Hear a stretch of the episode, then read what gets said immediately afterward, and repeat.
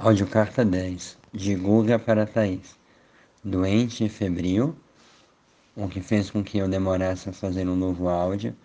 Eu reflito sobre o que pode estar por trás de nossos medos em ser verdadeiros dentro e fora da família. E compartilho meu próprio processo de querer desinvestir a energia da família para ser reconhecido lá fora.